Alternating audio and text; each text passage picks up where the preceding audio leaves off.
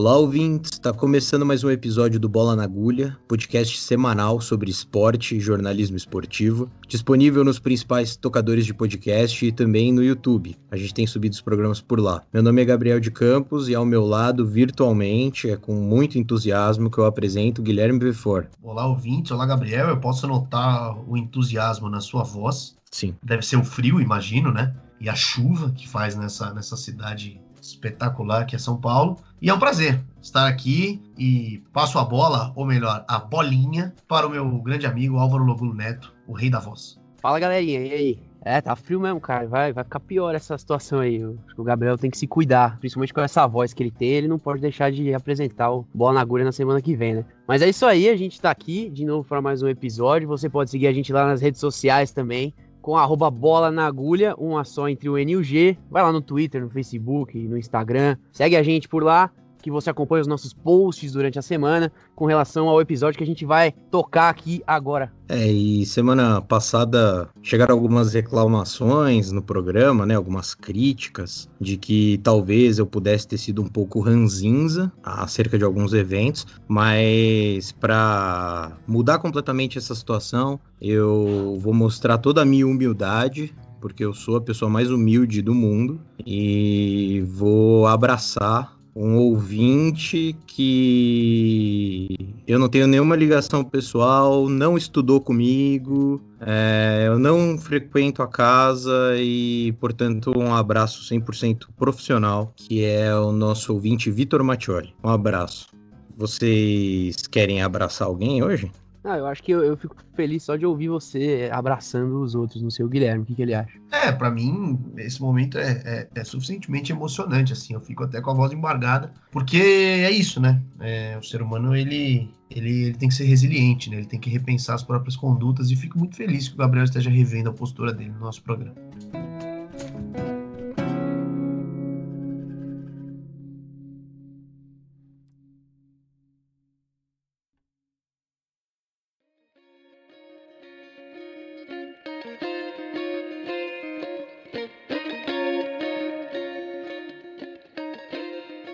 Essa semana, aqui no Bola na Agulha, a gente vai falar de um esporte que a gente quase não falou ao longo dessa segunda temporada, e também da primeira, por que não? Que é o tênis. Isso porque tem muita coisa acontecendo por causa da pandemia do novo coronavírus em relação a esse esporte, e aqui a gente vai tentar passar pelos principais acontecimentos desde que o tênis foi paralisado, ainda no começo do ano, em fevereiro. A gente vai falar sobre a volta dos torneios, toda a discussão que teve para que eles retornassem e a repercussão que o retorno desses campeonatos gerou, além de certas peripécias do nosso grande Novak Djokovic nos últimos meses aí que deu o que falar. Então vamos do começo. Em 20 de fevereiro, ocorreu o primeiro cancelamento do calendário do tênis, uma etapa feminina que deveria acontecer na China, que naquele momento era o epicentro do que viria a ser a pandemia de Covid-19. Aí, a partir do começo de março, as suspensões foram se tornando mais frequentes. Tanto a ATP, que é uma das associações que controlam o tênis masculino, quanto a WTA, do circuito feminino, anunciaram o cancelamento do torneio de Indian Wells, na Califórnia, um dos mais importantes e conhecidos da modalidade. Foi aí que se percebeu realmente que não teria como continuar. No dia 12 de março, a ATP suspendeu todos os seus campeonatos por no mínimo seis semanas. Quatro dias depois é a vez da WTA fazer o mesmo. Em 18 de março, ou seja, nem uma semana depois, a suspensão é estendida até 8 de junho. Com isso, toda a temporada de Saibro e a gente já vai explicar melhor, foi cancelada. Em 1 de abril, as entidades anunciam também o cancelamento da temporada de grama, que viria depois do Saibro, e a paralisação é, é ampliada até 13 de julho. Bom, e com o cancelamento da temporada de grama, é, o torneio de Wimbledon, que é o principal da temporada de grama, também foi cancelado, né? É o torneio mais antigo do tênis, que é disputado em Londres desde 1877. E ele só não foi jogado durante as duas grandes guerras mundiais. Enfim, é importante fazer essa linha do tempo, esse panorama inicial, para mostrar como o calendário foi sendo cancelado aos poucos. Cada hora é um torneio diferente. E isso tem motivo, né? E a gente acha importante explicar.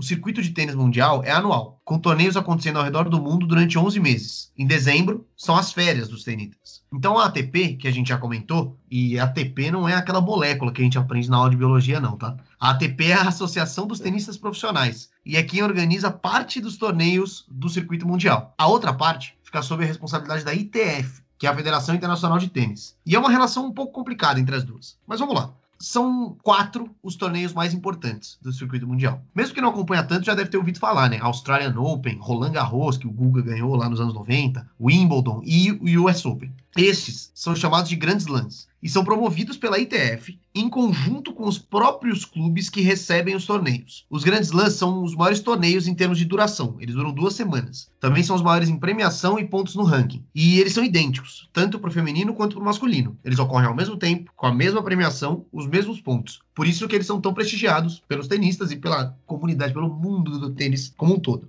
E aí, abaixo dos grandes lãs, vem uma série de torneios que eles vão se diferir entre homens e mulheres. No caso do, do masculino, existem os ATP 1000, mais conhecidos como Masters 1000, os ATP 500 e os ATP 250. Nesses casos, os números 1000, 500 e 250 ele se refere à quantidade de pontos que cada campeonato dá ao campeão. No caso do ATP 500, é, no Rio de Janeiro, por exemplo, quem vencer o troféu também ganha 500 pontos. A WTA, que é a equivalente à ATP só que no feminino, também hierarquiza seus, seus torneios. Quanto mais pontos ele distribui, maior a premiação. E aí, vamos usar um exemplo do masculino para tentar explicar um pouquinho mais sobre o calendário. Então, como você falou, tem os grandes lãs, tem os Masters 1000, tem os ATP 500, os ATP 250, e aí abaixo desse nível existem os ATP Challengers, que são uma classe inferior, é uma espécie de quinto nível desses torneios, que são muito mais frequentes.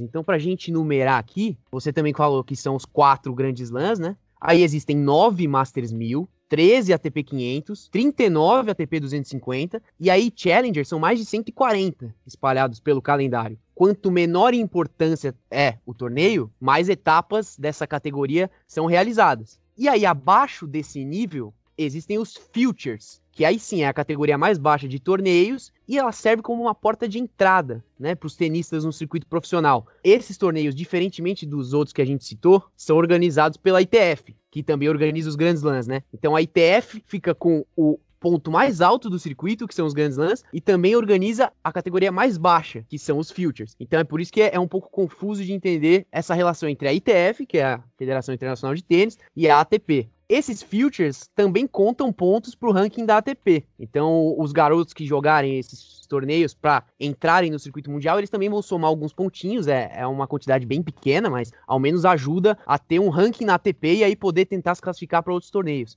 E aí, antes de explicar o que são e como funcionam esses rankings, só para a gente não perder um outro ponto do calendário, que o, o Gabriel até citou, o circuito de tênis ele acontece no, no, mundo inteiro, né? nos cinco continentes, tem torneios durante o ano todo, e digamos que o calendário é feito dividido em algumas temporadas, que são alguns períodos de tempo em que os torneios acontecem ou em regiões próximas ou no mesmo tipo de piso. E aí, para quem não sabe, o tênis pode ser disputado em três superfícies diferentes, né? Tem a quadra rápida, que é a mais comum, feita de concreto, o saibro, que é a terra batida, né? As quadras alaranjadas, e tem as quadras de grama também. Então, vamos supor, vou dar um exemplo. Em fevereiro, ocorrem diversos torneios aqui na América do Sul, todos no Saibro. Então, essa parte da temporada é chamada de temporada de Saibro na América do Sul. Então tem o torneio em Córdoba, na Argentina, em Quito, no Equador. Tinha um torneio aqui em São Paulo, né, o Brasil Open, que já não tem mais. O torneio de Santiago deu lugar a esse antigo torneio no Brasil. Tem o ATP 500 do Rio. Então todos esses torneios são feitos em sequência para facilitar a logística. E ao mesmo tempo, estão acontecendo torneios na Europa, na quadra rápida, por exemplo. O ponto disso tudo é, os tenistas podem escolher o que, que eles querem fazer. Eles podem programar o calendário deles de acordo com as preferências, tanto de piso, onde o tenista prefere jogar, quanto de local. E aí, a gente falou, né? Cada torneio ele atribui uma pontuação. Então, ATP 250 é 250 pontos pro campeão e, e por aí vai. E aí, como é que funciona o ranking? O ranking da ATP e o ranking da WTA. Vamos tentar explicar aqui de uma forma bem didática. Eles são anuais, mas no sentido de que eles contam as últimas 52 semanas daquele tenista. Então não importa se você está em janeiro, março ou setembro, qualquer mês do ano, ele sempre vai contar exatamente um ano para trás. E como que eles fazem essa contagem? Eles contam os 18 melhores resultados de um tenista ou de uma tenista dentro desse período de um ano. Então vamos supor que o Guilherme Vefora um grande tenista, ele conquistou a TP 500 do Rio esse ano. Então ele ganhou 500 pontos. Ano que vem. emoção, inclusive.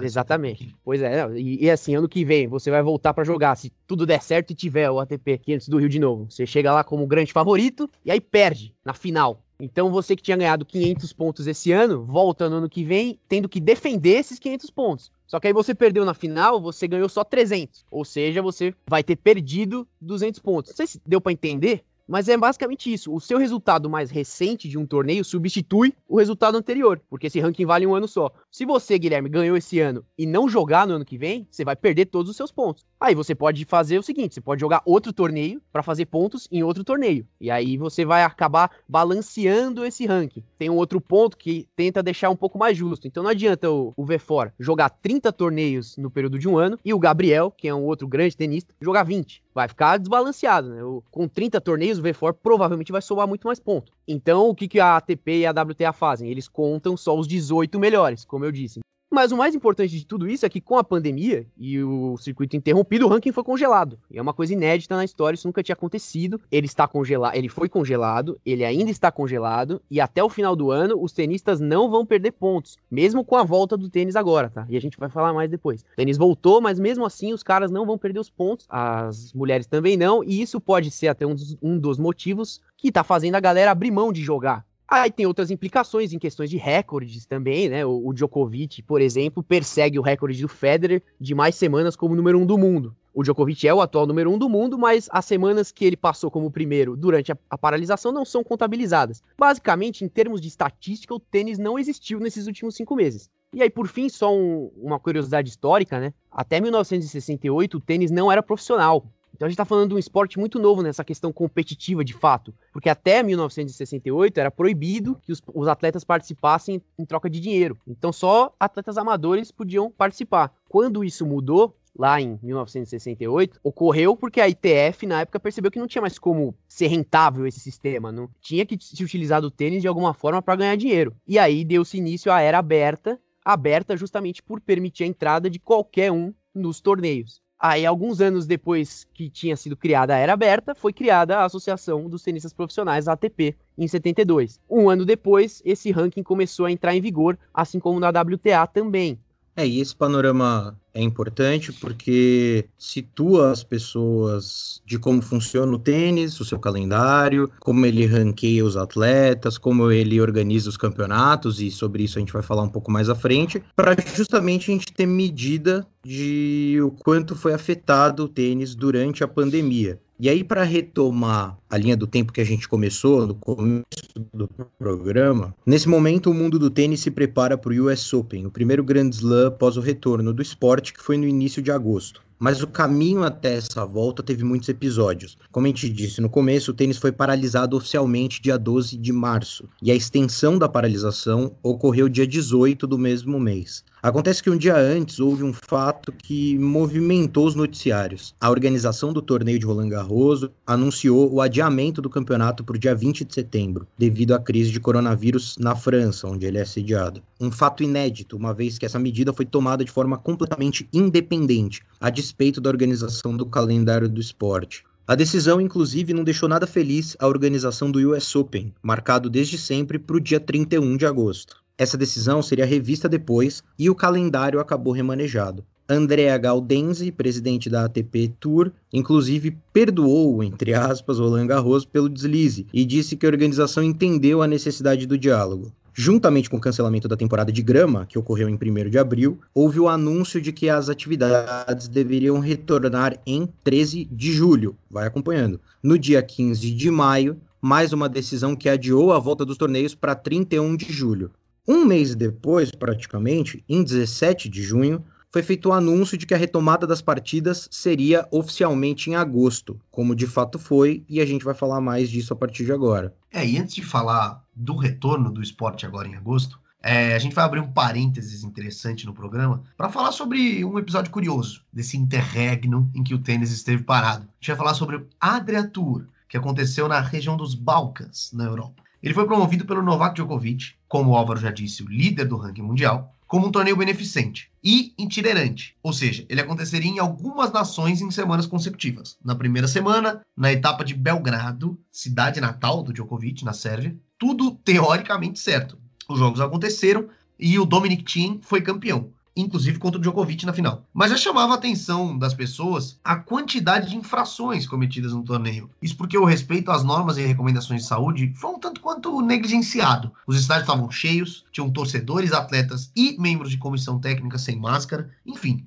como se não houvesse acontecendo uma tal de pandemia. E como o Djokovic estava em casa, né, estava na Sérvia, no intervalo entre as partidas, ele reuniu os tenistas amigos dele, e aqui é bom a gente dar nome às figuras, então, Alexander Zverev, Dominic Thiem, Borna Koric, Grigor Dimitrov, Vitor Troitsky, Andrei Rublev e Marin Cilic, entre outros, óbvio, para jogar futebol, para visitar instituições de caridade, para sessões de autógrafos após as partidas e, claro, por que não, né? Já que tem uma pandemia, por que não uma baladinha numa das casas noturnas de Belgrado? E aí todo mundo dançando em cima da mesa, sem camisa, uma loucura, uma, uma troca de, de experiências, assim. E aí é óbvio que isso não tinha como dar certo, né? Detalhe, isso no começo de junho, tá? Não é que foi ontem, é, nem antes da pandemia. E óbvio que não ia dar certo, né? Na semana seguinte ao torneio, no dia 21 de junho, é, no dia da final, inclusive, da, da segunda etapa, que seria entre Djokovic e Rublev, o Dimitrov, que a gente acabou de falar, anunciou que tinha testado positivo para o novo coronavírus. Imediatamente, a final foi cancelada, e aí depois disso, cada um dos caras foi testando positivo. O Troitsky, a esposa do Troitsky, que inclusive estava grávida, o Koric e, claro, o Djokovic, além da esposa do Djokovic também. Assintomáticos, todos eles, nenhum ficou doente é, num estado de emergência, mas infectados. E foi a pá de cal no torneio, né? Que aí teve todas as outras etapas canceladas e, e esse final melancólico, mas convenhamos, previsível, né? O Djokovic, ele foi muito criticado. Por quê? Além de número um do mundo, de ser um cara, um exemplo para o esporte, enfim, ele é o presidente da Associação de Jogadores da ATP. É, mas recentemente ele disse que suas intenções ao realizar o torneio eram as melhores possíveis, por ser um torneio beneficente, e que se ele tivesse a chance, ele organizaria o torneio novamente. É, cara, então, eu queria só falar uma coisa, né, antes da gente de continuar, porque esse é um tema que tem que ser dito nesse nosso programa sobre tênis, que é extremamente preocupante isso que aconteceu. E aí eu nem tô falando da questão de saúde, da galera ficar fazendo tudo isso que você falou aí, Guilherme, e aí se contaminar, obviamente, porque era muito óbvio que isso ia acontecer. Mas não, eu tô falando na questão da, da mensagem que isso passa mesmo. A mensagem que o Djokovic passa para o tênis, ele como presidente da associação, desafiando o, que estava sendo feito naquela época, lá em junho. Então ele passou por cima, ele promoveu. Claro, tem os outros que foram, né? Os outros colegas dele que fizeram as mesmas coisas que ele fez, mas ele que promoveu, então as coisas vão cair sim nas costas dele. Então que mensagem que isso passa? Ele como presidente fazendo esse torneio e bancando o torneio, dizendo que não, que estava tudo bem, que na Sérvia a Covid estava controlada. E aí, como é que fica? E agora, se isso não importar para ele, tem uma outra questão que é ele mesmo. A, a, imagem dele ficando muito abalada por conta disso. E ele é um cara que a gente sabe que tem o desejo de se tornar o maior tenista da história por números. Só que esse tipo de conduta que ele toma fora de quadra vai totalmente na contramão dos resultados que ele consegue. Não é a primeira, a primeira declaração absurda que ele deu ao falar que faria de novo, não é a primeira. A, não é a primeira gafe que ele comete com o Adriatur. Tem muitas outras coisas que estão acontecendo, e aí vale a gente falar também de uma outra questão que repercutiu, que foi a das vacinas, né? Essa foi uma até que ele disse que ele foi mal entendido, mal interpretado, e de fato a imprensa reportou de várias, de várias maneiras o que ele tinha dito. Mas que basicamente ele falou que ele era contra vacina, né? Contra a vacinação. Que se ele fosse obrigado no futuro a ter que tomar uma vacina para jogar um torneio, que ele teria que repensar algumas convicções pessoais dele. E aí, sinceramente, se ele não gosta de tomar vacina, e a gente sabe que ele é um cara que, para chegar onde chegou, teve que mudar muita coisa na vida dele, inclusive no corpo dele, mudou a rotina, mudou a dieta, mudou tudo. Se ele não quer colocar, injetar uma substância que ele não conhece, Aí, assim, sinceramente, o problema é dele. Ele não quer tomar vacina de tétano, de gripe, sei lá, qualquer vacina. Ele não toma. Agora, uma vacina durante uma pandemia, nesse contexto que a gente vive, para jogar um torneio, ele vai ter que tomar. Ponto final. Se ele quiser jogar, ele vai ter que tomar. Não tem discussão. Agora, o mais grave disso tudo é ele fazer essa declaração. Ele reclamar, ele espernear porque teria que tomar uma vacina, sendo que a gente está no momento em que tem pessoas morrendo, tem pessoas que estão perdendo parentes, tem gente em hospital, tem gente que foi prejudicado pela Covid, seja por efeitos dos sintomas, seja em outros motivos, e o Djokovic está reclamando de uma vacina que a gente nem tem ainda e que ele vai ficar chateado se ele tiver que tomar no futuro. É brincadeira, né? E assim, vocês sabem, os meus colegas sabem que eu sempre gostei muito do Djokovic, sempre acompanhei ele dentro de quadra. Eu também. Sempre. Sim, a gente gosta, porque o cara joga muito. Só que esse tipo de coisa agora, nesse momento, complica. Quando ele era um cara que ficava à sombra dos outros dois gigantes do tênis, o Federer e o Nadal, e ele era um cara que trabalhou muito para conseguir ultrapassar os dois por alguns momentos da carreira, quando ele estava focado nisso, ele se distanciava de qualquer tipo de polêmica. Então ele estava preocupado em jogar. De uns anos para cá, quando ele assumiu essa posição de destaque, de fato ele conseguiu uma idolatria, que ainda não chega perto da idolatria do Federer e do Nadal, mas é uma idolatria, ele parece que se sentiu confortável para sair destilando as suas opiniões, e que são opiniões, né, que infelizmente são dessa categoria. E aí não tem o que a gente fazer a não se lamentar. É triste esse tipo de postura do, do nosso amigo Sérvio. Mas assim, vamos deixar de falar um pouco desse rapaz, né, que a gente já falou muito, e vamos voltar para nossa linha do tempo que a gente estava fazendo. Bom, teve todo esse Adratur, né, essa, essa pataquada que foi o Adratur, e no dia 17 de junho o, o Gabriel já tinha falado, decidiu-se por retornar aos jogos em agosto. Né? O primeiro foi o WTA de Palermo, então um torneio feminino que aconteceu no dia 1 E no masculino, o ATP 500 de Washington, que deveria acontecer no dia 14, mas não aconteceu. A gente vai falar daqui a pouquinho. Para falar primeiro do torneio de Palermo, obviamente, né, não poderia ser diferente, teve muitas críticas. Então o torneio aconteceu, ele acabou, né? Até quem venceu foi uma francesa, número 45 do ranking, foi até uma surpresa. A Fiona Ferro foi campeã. Mas antes disso, muitas e muitas polêmicas. Primeiro de tudo, as jogadoras não foram orientadas a permanecer no hotel, ou sei lá, que seja uma, um isolamento bem feito. Então, os relatos foram da, da galera indo pro centro da cidade, indo jantar fora, saindo, transitando tranquilamente, indo para quarto de outros hóspedes, tipo, que que é, onde vocês estão, né? Que mundo que vocês vivem? E não, a organização foi extremamente negligente. Nos próprios jogos, que, parênteses, tiveram torcida, para lembrar, hein, Palermo é na Itália. A Itália foi um dos países mais abalados na Europa por causa do coronavírus, já colocou torcida nos seus estádios agora em agosto. Teve torcida, teve jogador jogando a munhequeira pra torcida, os apetrechos lá que o povo joga, tudo isso acontecendo normal, como se nada tivesse acontecido. Inclusive, uma das tenistas testou positivo durante o torneio. Ela não teve o nome divulgado, mas foi excluída imediatamente do, da chave, antes mesmo da chave ser divulgada. E aí foi isso que aconteceu. A WTA proporcionou aí uma grande festa do tênis mundial. Festa essa que a ATP só não conseguiu realizar em Washington, porque menos de um mês antes do início do ATP de Washington, que o Álvaro falou, foi cancelado.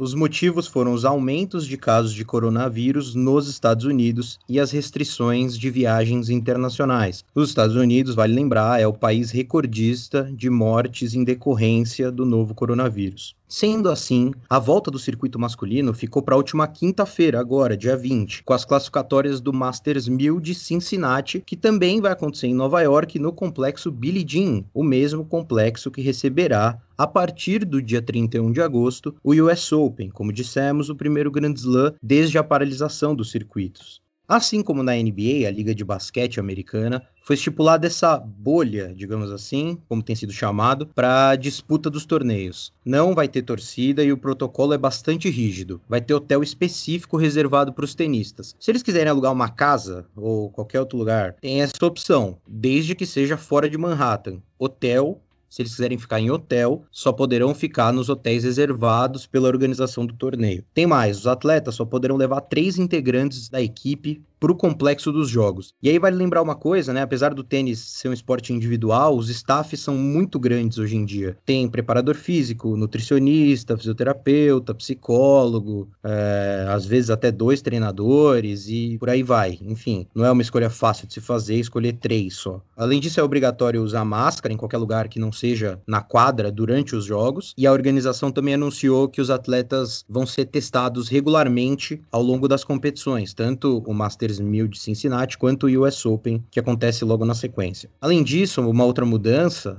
e entra um pouco nessa esteira também, da gente começar a medir que mudanças a pandemia pode trazer para o tênis, o Masters 1000 de Cincinnati também anunciou que não terá juiz de linha nos jogos. São aqueles árbitros que ficam alinhados dentro de quadra e cantam as bolas rebatidas caso elas sejam fora. A responsabilidade vai ficar a cargo da tecnologia, o Hawk-Eye, uma espécie de VAR do tênis. E aí, para quem não domina a língua inglesa, olho da águia, olho de águia, que vai dizer se a bola foi boa ou não. Bom, e depois desse momento do Olingo, do Gabriel, que tem um inglês muito apurado e, e com sotaque britânico, eu venho para falar da grande festa do tênis que vai começar no dia 31 de agosto é, nos Estados Unidos, que é o US Open. O Master 1000 de Cincinnati, que o Gabriel citou agora, vai até o dia 28, e aí três dias depois começa o US Open o primeiro Grand Slam desde a paralisação por causa do coronavírus. Mas as regras e protocolos da organização do US Open não evitaram que alguns e algumas tenistas desistissem de ir a Nova York. E essa é a polêmica que permeia o US Open. No masculino, o Rafael Nadal, que é o atual campeão, e o australiano Nick Kyrgios já confirmaram suas ausências o Kyrgios, é, ele tem sido bastante crítico, né, aos colegas durante a pandemia. Ele já criticou o Zverev e o Djokovic, pedindo que eles fossem menos egoístas em suas posturas nos, últimos meses. É, no feminino, a coisa é mais grave. Seis das primeiras dez colocadas do ranking da WTA não estarão no US Open por conta da pandemia. Entre elas, a Ashley Barty, e a Simona Halep, líder e vice-líder do ranking mundial, respectivamente. Além da atual campeã do US Open, a Bianca Andreescu. Só um adendo, e aí o Álvaro até pode falar mais do que eu, para você ser criticado pelo Kyrgios, é que ah, você realmente tem tá sido parabéns.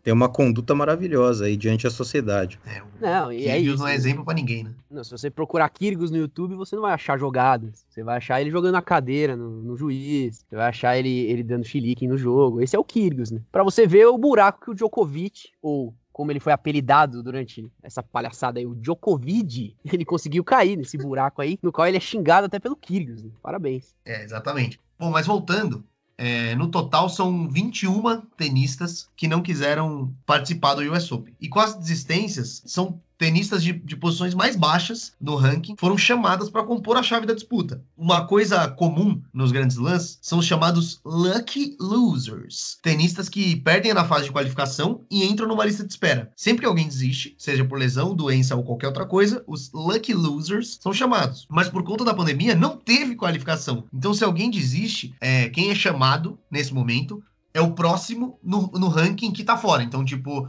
se o, o pior colocado que vai jogar o US Open é o 55, sei lá, e alguém se machuca, quem vai ser chamado vai ser o 56, que não tá é, é, no, no, torneio, enfim. Mas o problema disso é que muitas vezes o, o tenista ele tá em outro país, ele tá em outro continente, em outro planeta, sei lá, e aí tem que correr para jogar o torneio. E vale lembrar que as desistências, elas podem acontecer até o início do US Open. E como o Gabriel já disse, os Estados Unidos são o país em que mais pessoas morreram em decorrência da Covid-19. Logo, é de se esperar que existam mais desistências. É, e é importante lembrar também a gente explicou lá em cima de alguns episódios, que o Masters 1000 de Madrid, ele costuma ser em abril, e ele foi realocado para setembro, logo antes do Roland Garros, e ele foi cancelado pela organização. Isso fez com que o ATP de Hamburgo fosse antecipado. Mas o mais importante de se destacar é que até o último torneio, lá no meio de novembro, que é o ATP Finals, e reúne os oito melhores tenistas do ano, vai haver apenas um campeonato por semana.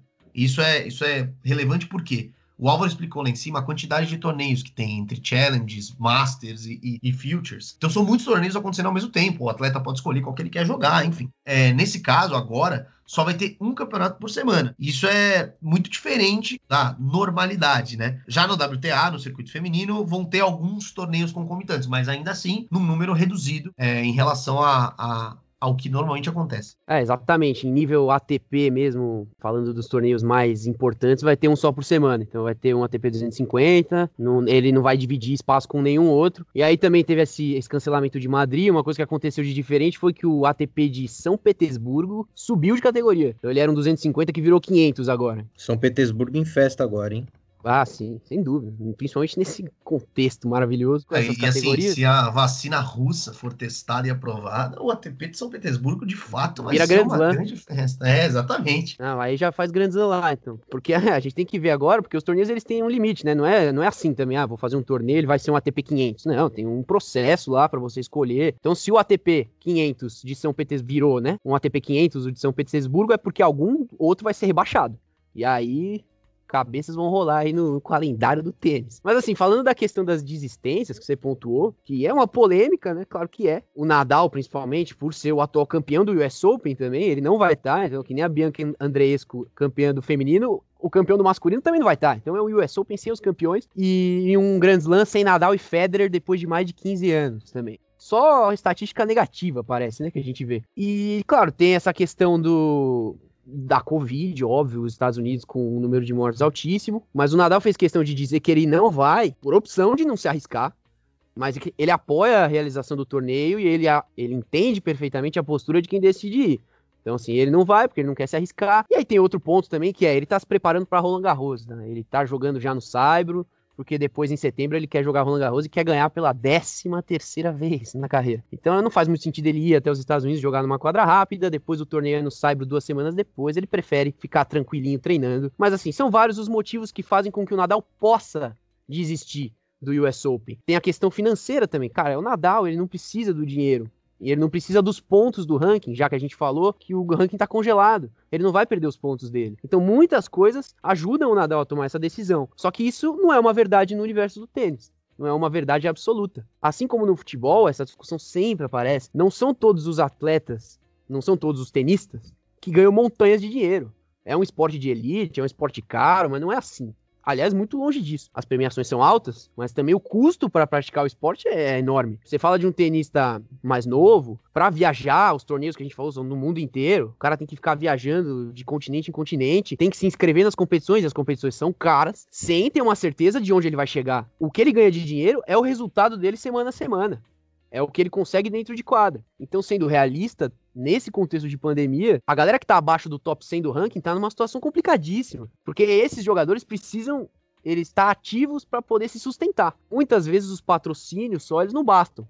O patrocínio pro Djokovic, pro Federer, pro Nadal basta. O patrocinador desses caras, às vezes ele fornece as raquetes, né? A marca de raquete fornece o material que ele vai jogar, o calçado que ele vai vestir, nada além disso. Não tem mais dinheiro do que isso. Não tem como o cara se sustentar. Então ele precisa jogar para poder ganhar dinheiro. Então o Nadal desiste do US Open, outros tenistas, a Halep também desistiu, mas os outros que estão mais abaixo, eles não vão poder desistir. E aí é importante a gente pontuar como isso abala o calendário do tênis. Isso nunca aconteceu na história desse do ranking e do calendário do tênis da forma como é. Que a gente falou, é uma história recente. Esse sistema ele só funciona se ele for alimentado constantemente de torneios. Tem que ter torneio acontecendo, tem que ter inscrição sendo feita, tem que ter premiação sendo dada e o dinheiro gira. Em um nível maior do que no futebol, porque no, os atletas eles não têm salário, né, do clube, eles não ganham um salário para jogar. Como eu disse, o dinheiro é totalmente da premiação, o dinheiro para essa galera mais debaixo do ranking. Tem que jogar, não tem jeito. E aí é com ou sem Covid. Não tem essa opção, infelizmente, para esses caras. Então o US Open ele tem que acontecer, ele não vai perder prestígio por causa disso. É, as desistências vão acontecer de quem pode, felizmente, tomar essa atitude de não se arriscar. Agora, pro cara que tá precisando de dinheiro,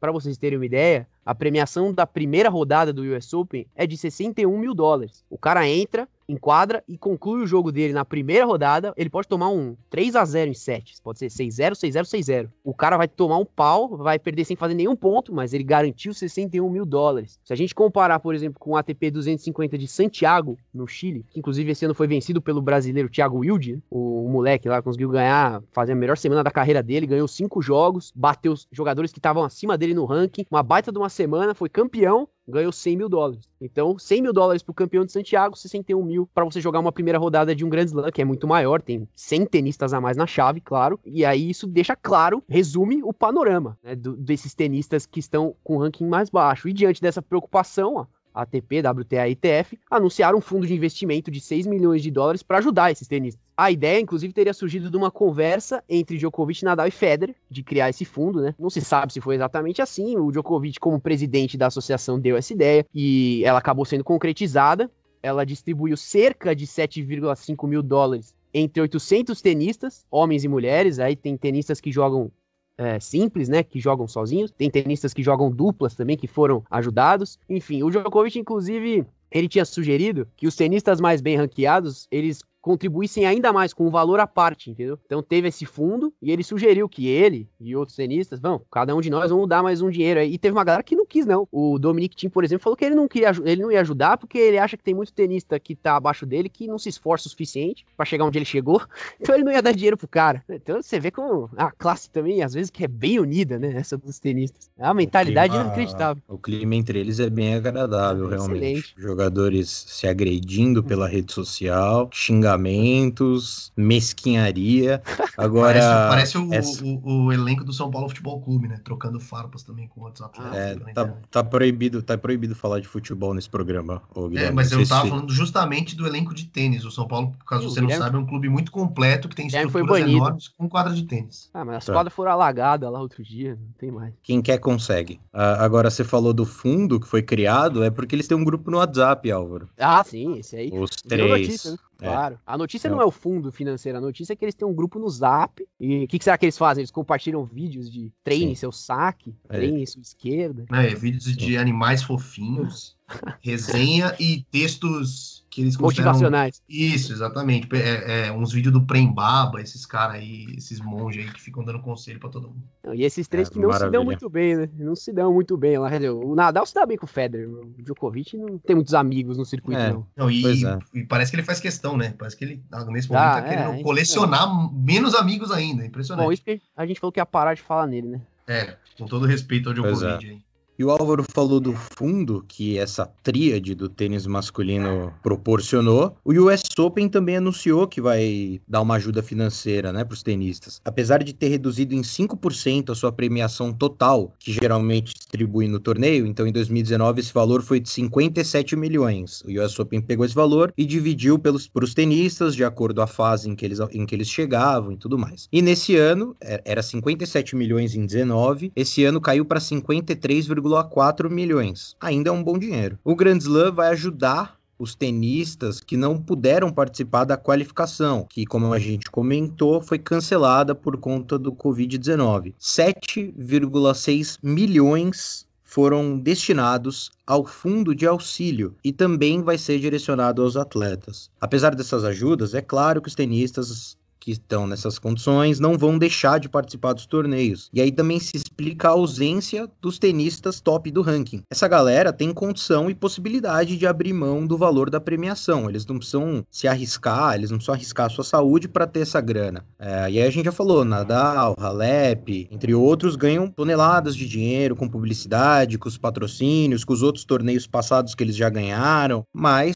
como o Álvaro bem disse, não é o padrão que se encontra no circuito. O argentino Marco Trungelite, pouco mais de duas semanas, disse que, abre aspas, o tênis é uma cidade de 3 mil habitantes, onde só 70 vivem bem, fecha aspas. Foi uma alusão, uma crítica clara à questão do ranking que a gente falou agora há pouco. Só os top do ranking conseguem de fato ter estabilidade. E, e o nosso amigo argentino ainda complementou. Abre aspas. Recebi 4 mil euros de ajuda da ATP Tour e claro que agradeço. Mas não é normal que um tenista que seja 130 e tal do mundo não sobreviva alguns meses sem competir e ganhar dinheiro numa modalidade que tem tantos milionários. No fim das contas, o que a gente tira de conclusão disso tudo é que a pandemia mexeu demais com a estrutura do tênis de uma forma inédita. É, a gente chegou até a falar como o esporte é recente, ele se profissionaliza de fato nos anos 70, e desde então é, é, é uma engrenagem que funciona de uma forma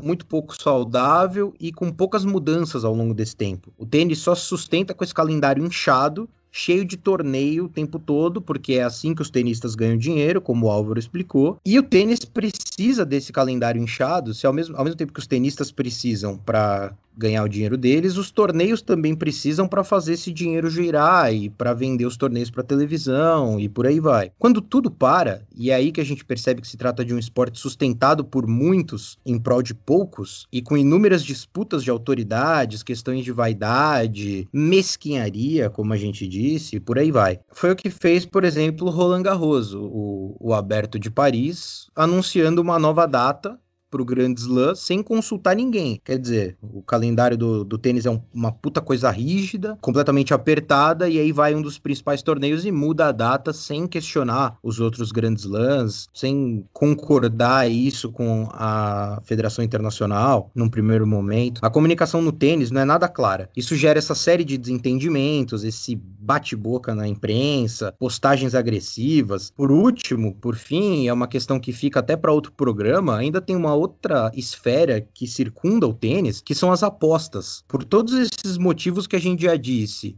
por, por essa necessidade dos tenistas e muitas vezes por essa volatilidade do ranking, quer dizer, Não entre os primeiros, claro, mas para você ser o, número 100 e você ser o número 250, precisa de muito pouco. E, então, essa volatilidade do tênis, essa necessidade dos caras jogarem e as altas cifras fazem com que o tênis seja um esporte que seja muito apostado. E isso não só apostas legais, como também apostas ilegais, o que dá margem para todo tipo de também imoralidade, se você quiser chamar assim, de tenista que vende derrotas por causa de aposta, que perde propositadamente em primeira rodada, mesmo sendo o favorito, por causa de aposta. Enfim, mas como é um assunto, esse assunto das apostas é muito interessante e muito comprido, complexo para a gente explicar no final desse episódio do Bola na Agulha, a gente vai fazer questão de voltar nesse assunto mais adiante e explicar direito como isso funciona no tênis.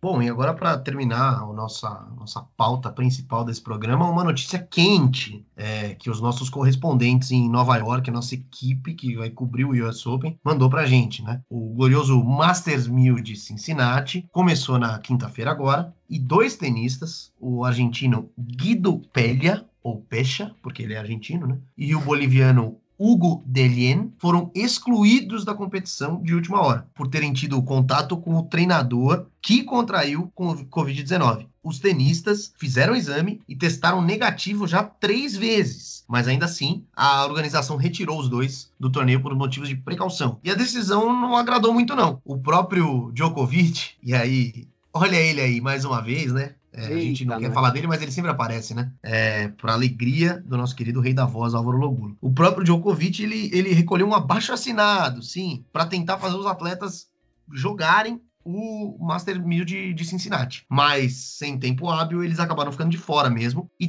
tem esperanças de jogar o US Open. Eles só precisam de mais um teste negativo e vão ser aceitos para jogar o US Open. Vão ficar em quartos isolados até lá é, e vão treinar é, separadamente dos outros também. Mas é bom ficar de olho, viu? Porque com o US Open chegando, com mais torneios acontecendo, é importante ver o que essa situação vai dar e outras novas situações, né? Tem tudo para ser uma, um final aí de, de temporada do tênis repleto de WO.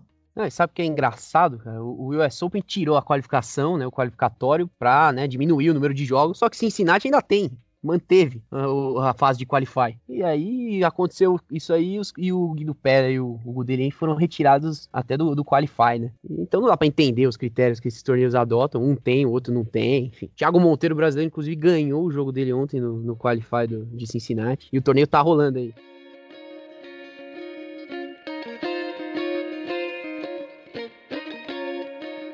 E aí, como vocês sabem, né, a gente sempre faz também um bloco após o nosso bloco principal, em que a gente faz um monitoramento das redes sociais, do Twitter, para saber o que está acontecendo no mundo do esporte que mais chamou a atenção da galera. E hoje, pela primeira vez, eu tô apresentando esse bloco. É muito gratificante ter sido promovido a essa função depois de 13 episódios, né?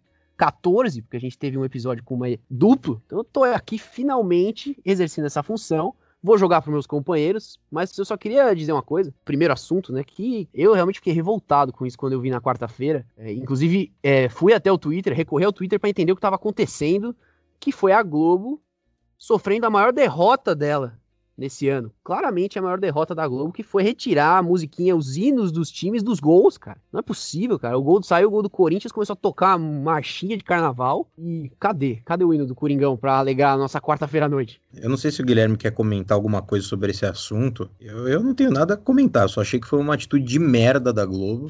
e a partir de agora eu passo a torcer pro Flamengo e pro Bolsonaro nessa briga, nessa briga que eles têm com elas. Sem dúvida nenhuma. Declarações polêmicas aqui do nosso, do nosso companheiro de bancada, Gabriel de Campos. É, sobre isso, cara, eu diria que se eu fosse corintiano, se eu torcesse para agremiação Esporte Clube Corinthians Paulista, é, ficaria muito triste por não ver aquele belo hino, né? Que a Globo tinha transformado num, num, ringtone, como fez com todos os outros hinos, de maneira brilhante, era muito brilhante. interessante. A Globo, a Globo ela tinha a capacidade de pegar hinos ruins e transformar Isso. eles em hinos palatáveis. Sem então, se eu, é, exatamente, não vou, não vou citar nomes nem mascotes é, animalescos com crista. Mas o, mas se eu fosse corintiano, eu teria ficado muito feliz, cara, é, de ouvir o hino do meu clube. Teria ficado triste por não tê-lo ouvido. Mas como eu não sou, eu, eu também não tenho muito a comentar, não. Vamos esperar aí. É, eu, como jornalista, eu prefiro assistir os jogos com isenção, não torço para ninguém, mas a festa dos hinos ela é sempre muito legal e muito gostosa. E a Rede Globo, mais uma vez, enfia os pés pelas mãos e caminha ao, é, rumo ao fracasso. Não, e o Twitter explodiu com é, isso. Isso, é, automaticamente, quando saíram os gols na quarta-feira, uma enxurrada de críticas das mais educadas. Mas teve um outro assunto muito interessante também da rede social e que conversa com programas anteriores que fizemos, em especial o que o Álvaro falou agora há pouco que teve duas partes dos uhum. magnatas da bola, é uma coisa que ganhou menos repercussão do que a gente acha que deveria, mas que teve uma certa repercussão, principalmente em posts estrangeiros, assim, pessoal é, envolvido com esse jogo, que é um post referente à final da Liga dos Campeões entre Paris Saint-Germain, o time do agora adulto Ney, é, contra o Bayern de Munique, um time sério, que foi uma postagem da digníssima Qatar Airways, uma companhia aérea do Qatar, e que está completamente envolvida com futebol. A Qatar Airways patrocina uma série de times, entre eles PSG, é, estampa a camisa do Barcelona, mas é também parceira do Bayern de Munique e da Copa do Mundo. Só que aí é que está o ponto. Os dois times da Qatar Airways vão disputar a final da Liga dos Campeões. E ela fez um post comemorando isso, falando: olha, é, de qualquer jeito, estamos felizes aí, é muito gratificante que duas das nossas marcas cheguem à final da Liga dos Campeões. É, e é só um fato curioso que essa lógica, principalmente do futebol europeu, traz pra gente, que já tinha acontecido, por exemplo, com o Neymar. O Neymar que jogou na semifinal da Liga dos Campeões pelo Paris Saint-Germain contra um time chamado RB Leipzig, que é do grupo Red Bull. E detalhe, a Red Bull é a patrocinadora do Neymar desde 2009. Então, quer dizer, é uma outra situação de uma patrocinadora que botava para jogar um jogador, né, o adulto, contra um time que tá franqueado a ela. É, a Champions League também é uma festa do mundo dos negócios.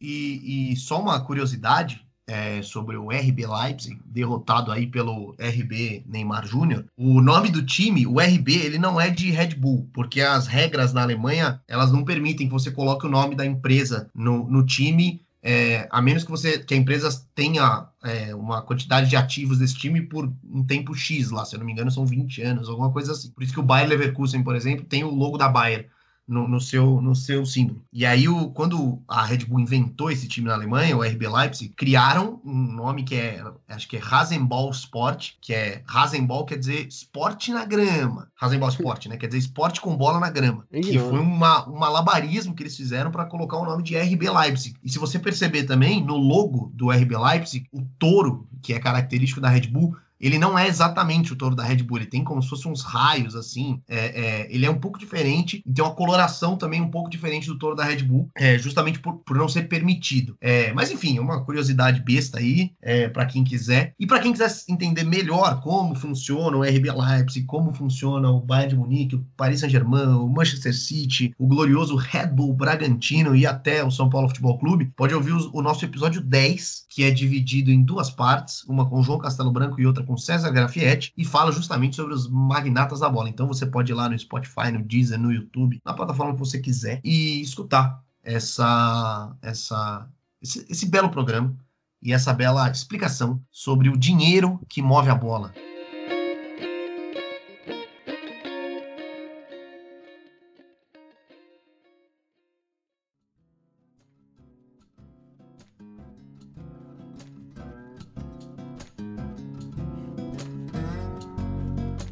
Bola na agulha, ou bolinha na agulha, como sugeriu o Guilherme no começo do programa, vai ficando por aqui. Uma alegria tremenda ter falado de tênis e ter contado com a presença estarrecedora do Guilherme Vefor, que realmente é um motivo de muita alegria que eu tenho na minha vida.